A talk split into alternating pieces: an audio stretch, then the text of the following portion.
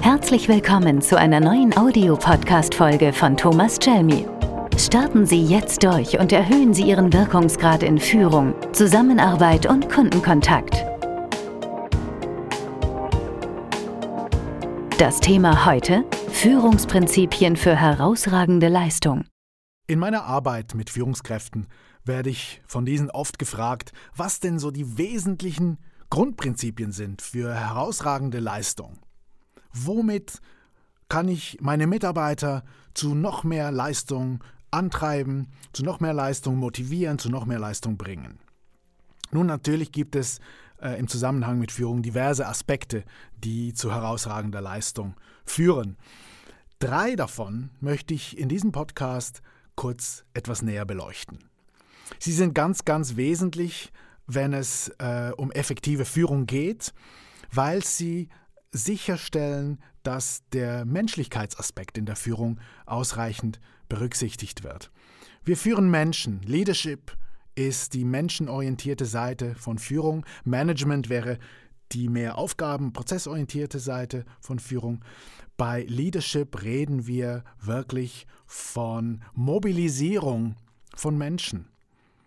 Und Dwight Eisenhower hat, hat einmal Führung sehr schön definiert indem er gesagt hat, Führung oder Leadership ist jemanden dazu zu bringen, das zu tun, was er tun soll, weil er es will. Der letzte Teil des Satzes ist wichtig, weil sonst bin ich mit einem Command and Control äh, Approach unterwegs und gebe Anordnungen und ja, die Leute sollen tun, was man ihnen sagt kann man so machen. Man kann als Unternehmen auch erfolgreich sein, so das äh, funktioniert schon. Muss man aber nicht. Ja. Meistens kommt ein solcher Command-and-Control-Ansatz äh, mit einem gewissen Preis. Und der Preis heißt häufig äh, hohe Mitarbeiterfluktuation zum Beispiel. Solange natürlich genügend Mitarbeiter vor der Tür stehen oder potenzielle Mitarbeiter vor der Tür stehen, die ins Unternehmen rein wollen, zum Beispiel weil hohe Löhne bezahlt werden, dann ist dieser Preis kalkulierbar, auch wenn er natürlich zu hohen Kosten führt. Ich kenne persönlich ein Unternehmen, bei dem Teil der, des Führungsverständnisses genau dieser Ansatz ist. Mitdenken ist nicht erwünscht. Die Mitarbeiter sollen tun, was man ihnen sagt. Wie gesagt, kann man so machen, muss man aber nicht. Führungsprinzipien für herausragende Leistungen im, äh, in unserem heutigen Zeitalter sind die folgenden. Nummer 1. Positiver Fokus. Nummer 2. Authentizität. Und Nummer 3. Vertrauen. Auf diese drei möchte ich nun näher eingehen. Positiver Fokus. Was heißt das? Ich habe an anderer Stelle schon darauf hingewiesen, dass wir als Menschen einer, na, nicht nur einer, mehreren Wahrnehmungsverzerrungen unterliegen. Eine davon ist der sogenannte Negative Bias, das heißt die Negativverzerrung, die wir in unserer Wahrnehmung haben. Alles, was wir als negativ bewerten, hat ähm, automatisch auf unsere Aufmerksamkeit einen großen eine große Anziehungskraft, wirkt wie ein Magnet und wirkt auch noch wie ein Vergrößerungsglas. Wir sehen, positiv, wir sehen negative Dinge sehr viel stärker als positive. Und gerade für Führungskräfte bedeutet das natürlich, wenn ich als Führungskraft mit diesem Negativfokus unterwegs bin oder quasi in einem konstanten Problemlösungsfokus unterwegs bin, was sehe ich dann vor allem? Dann sehe ich Probleme, Missstände und Abweichungen. Und wozu gebe ich dann Rückmeldung oder Feedback? Ja, natürlich, genau dazu. Das führt auf der Mitarbeiterseite dazu, dass ich dann so Dinge höre wie, naja, vom Chef hört man eigentlich nur was, wenn was nicht in Ordnung ist oder wenn Fehler passiert ist. Sonst hört man nichts. Schade. Denn heute ist erwiesenermaßen dieser positive Fokus oder das, das Rückmelden von, von guter Leistung sehr viel wirksamer und hat eine sehr verstärkende Wirkung, die weit über das äh, reine Anbringen von Kritik hinausgeht. Und da vergeben sie sich sehr viel Potenzial in der Mitarbeiterführung, wenn sie äh, diesen positiven Fokus in der Führungsarbeit nicht nutzen. Führungskräfte, die mit diesem Problemlösungsfokus unterwegs sind und man könnte sagen, auf Mangel ausgerichtet sind, sehen logischerweise vor allem oder nur Probleme. Damit schaffen sie ein Klima, in dem im schlimmsten Fall das Überleben das Ziel ist, das die Mitarbeiter verfolgen. Ein Klima von psychologischer Bedrohung. Im schlimmsten Fall zucken alle zusammen, wenn der Chef reinkommt. In einem solchen Klima neigen die Mitarbeiter tendenziell dazu, Fehler zu vertuschen, Ideen nicht weiterzugeben, für Rückendeckung zu sorgen und ihr eigenes Revier zu verteidigen. Silo-Denken ist eine Folge davon. Wenn es Ihnen als Führungskraft gelingt, Ihren Fokus auszudehnen und auch Lösungen und Möglichkeiten in den Vordergrund zu stellen und Ihre Mitarbeiter auch mal dabei zu ertappen, wie sie etwas richtig machen, wie sie etwas gut machen, entsteht ein ganz anderes Klima. Es entsteht ein Klima, in dem Wachstum und Entwicklung die Erwartung ist. Ein Klima, in dem Mitarbeiter viel mehr dazu neigen, aus Fehlern zu lernen, kreative Ideen auszutauschen, offen, vertrauensvoll zu sagen, was sie denken, Fehler einzugestehen, weil sie wissen, das kostet mich nicht mein Kopf, sondern es ist wieder mal einmal mehr eine Gelegenheit für mich und für das ganze Team zu lernen. Ich komme selber ja aus der Aviatik, aus der Luftfahrt, wo diese Fehlerkultur nicht nur nice to have ist, sondern ein absolutes Killerkriterium. Weil sicherheitsrelevant. Dort muss ein Klima herrschen, in dem es sicher ist und man sich sicher fühlen kann, Fehler zuzugeben.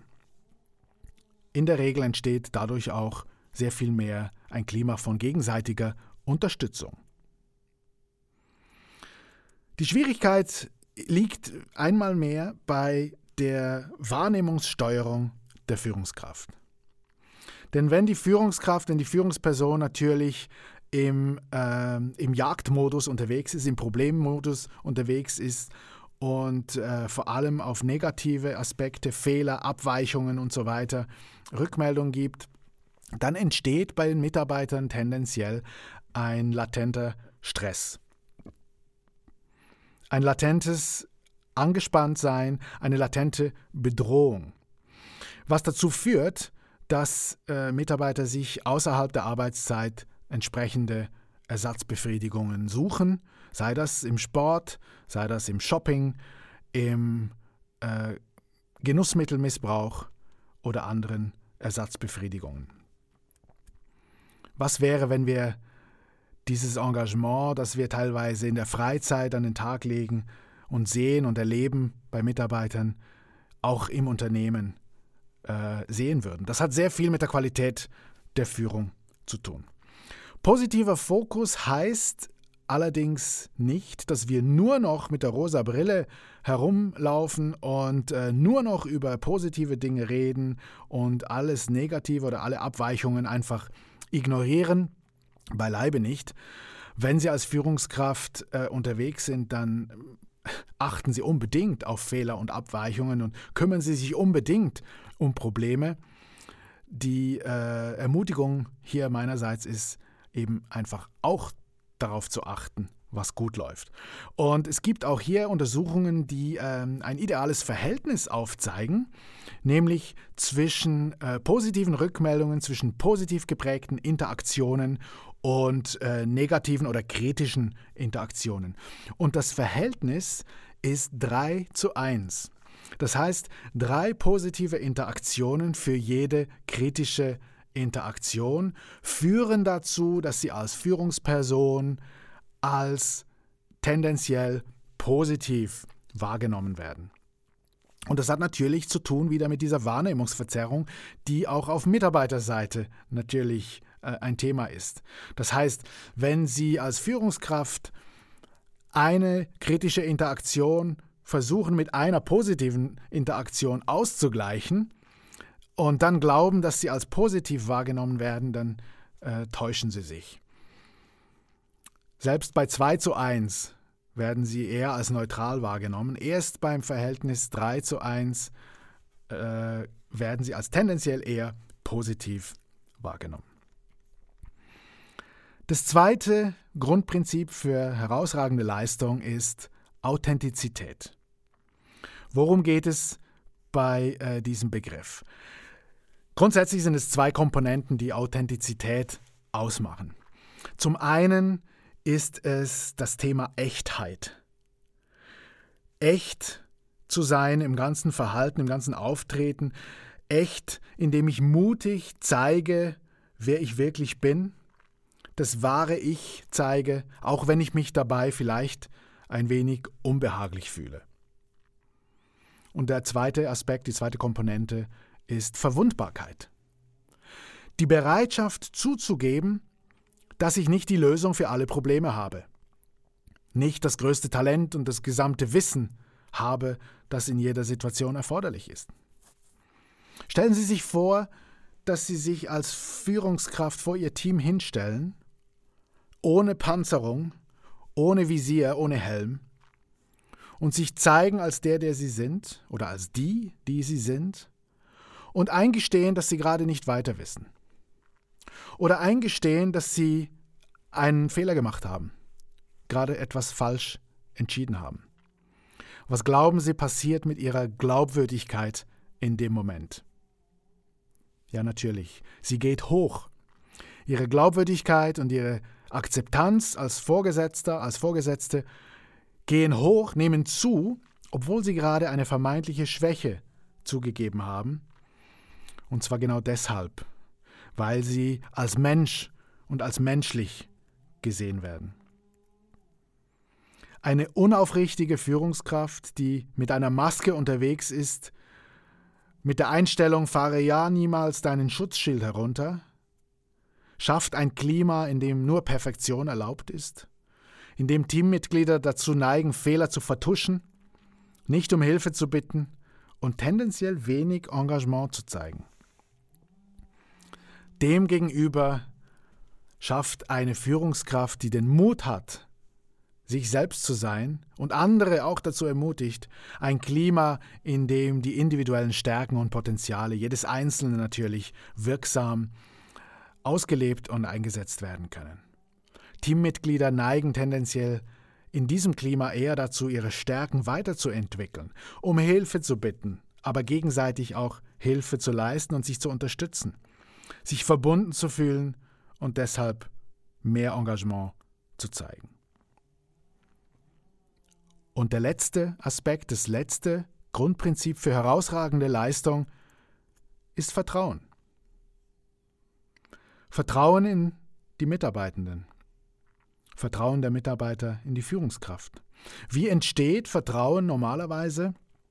Nun, Vertrauen entsteht äh, über einen gewissen Zeitraum, indem ich über einen gewissen Zeitraum wiederholt positive Erfahrungen mit jemandem mache, Erfahrungen, die mir bestätigen, dass ich dieser Person vertrauen kann. Es braucht also Zeit. Haben wir diese Zeit im Geschäftsleben, in der Arbeitswelt? Nicht. Deshalb ist Vertrauen im Business-Kontext, in der Arbeitswelt und besonders in der Führung eine Entscheidung vielmehr eine Entscheidung als die Konsequenz regelmäßiger positiver Erfahrungen über einen längeren Zeitraum, weil wir diesen längeren Zeitraum uns gar nicht leisten können. Das heißt, Vertrauen ist eine Entscheidung und Vertrauen baue ich als Führungskraft auf, indem ich Vertrauen praktiziere. Indem ich also grundsätzlich vertraue, bis ein Mitarbeiter mir das Gegenteil beweist und nicht grundsätzlich misstraue, bis sich ein Mitarbeiter mein Vertrauen verdient hat. Ich hatte vor kurzem einen Teamentwicklungsworkshop wo der Vorgesetzte mit dabei war. Und äh, zum Thema Vertrauen war seine Meinung sehr klar. Er sagte, stellte sich, stellte sich vor das Team hin und sagte, mein Vertrauen muss man sich erstmal verdienen.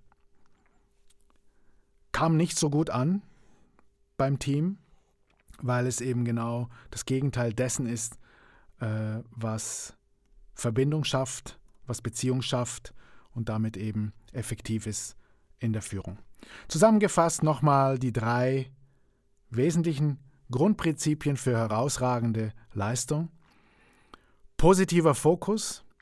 Legen Sie den Fokus in Ihrer Führungsarbeit auch auf positive Aspekte. Achten Sie auf Dinge, die gut laufen, die gut gemacht werden und geben Sie dazu positive, verstärkende Rückmeldung. Authentizität. Seien Sie echt. Zeigen Sie sich als der, der Sie sind und seien Sie damit auch verwundbar. Sie zeigen damit Ihre menschliche Seite und schaffen Kontakt, Glaubwürdigkeit und Akzeptanz. Und Vertrauen. Schaffen Sie ein Klima von Vertrauen, in dem offen ausgetauscht wird, in dem offen über Fehler und Verbesserungspotenziale gesprochen wird, in dem Ihre Mitarbeiter sich sicher fühlen, in dem sie Vertrauen praktizieren. Ich wünsche Ihnen, dass Sie mit diesem Impuls Ihren persönlichen Wirkungsgrad steigern und richtig durchstarten. Ihr Thomas Jelmy.